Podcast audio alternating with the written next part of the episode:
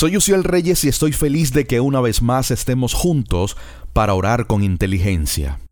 Días atrás estaba conversando con un joven que me dijo, Uciel, trato de mantenerme santo, puro y sin pecar, pero solamente logro aguantar unos pocos días. La verdad es que esta es la realidad de cientos de creyentes alrededor del mundo, y es que muchos de nuestros hermanos no quieren ceder a la tentación, pero lamentablemente terminan cediendo a ello. Ahora bien, todo tipo de vida en la Tierra posee una naturaleza. Dicha naturaleza es lo que les permite funcionar. Por ejemplo, plantas, árboles, peces, animales, todos Absolutamente todos poseen una naturaleza que les permite funcionar en sus diferentes ambientes. En ese sentido, el ser celestial posee una inherente naturaleza divina, y esa es la naturaleza que los hijos de Dios deben conocer a fin de desarrollarse como los depositarios de la naturaleza del ser celestial en la tierra para una mayor manifestación y expresión de Dios en este ámbito terrenal.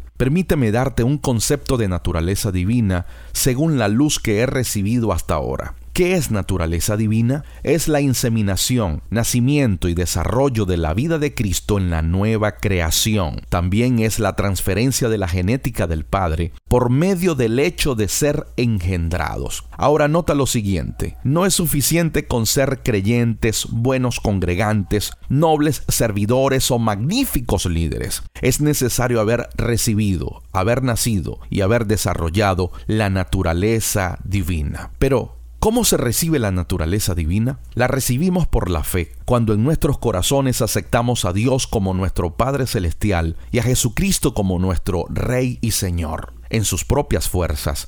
Muchos luchan por santificarse, luchan por no ceder de nuevo ante el mismo pecado, luchan para no reincidir. La pregunta es, ¿por qué si hay un esfuerzo de vivir sin pecar, terminan cediendo al pecado? El problema está en la naturaleza. Es imposible tratar de vivir el Evangelio con la carga genética de nuestros padres. Es imposible vivir el Evangelio con la genética que traemos de nuestras casas. Es imposible vencer la naturaleza pecaminosa con la naturaleza humana. Es imposible vencer la indolencia con la naturaleza humana. Es imposible vencer la deshonestidad, vencer la frustración con la naturaleza humana. Para disfrutar plenamente del Evangelio vamos a necesitar un cambio de naturaleza. Vamos a necesitar renunciar a nuestra naturaleza para abrazar la naturaleza divina. En ese sentido, por la fe, debemos experimentar una muerte y una resurrección tal cual como lo experimentó el apóstol Pablo. Pablo dijo, con Cristo estoy juntamente crucificado, ya no vivo yo, mas vive Cristo en mí, y lo que ahora vivo en la carne, es decir, en su cuerpo, lo vivo en la fe del Hijo de Dios. Nota lo siguiente, para vivir en la carne, debemos vivir en la fe del Hijo de Dios, y el Hijo de Dios es nuestra naturaleza. Pablo murió a su genética familiar, murió a su cultura paterna y ciudadana para renacer con una nueva y mejor naturaleza. Si hoy estás luchando con la naturaleza que te impulsa a pecar, o si sabes de alguien que está luchando para mantenerse íntegro, te invito a que oremos juntos. Oremos.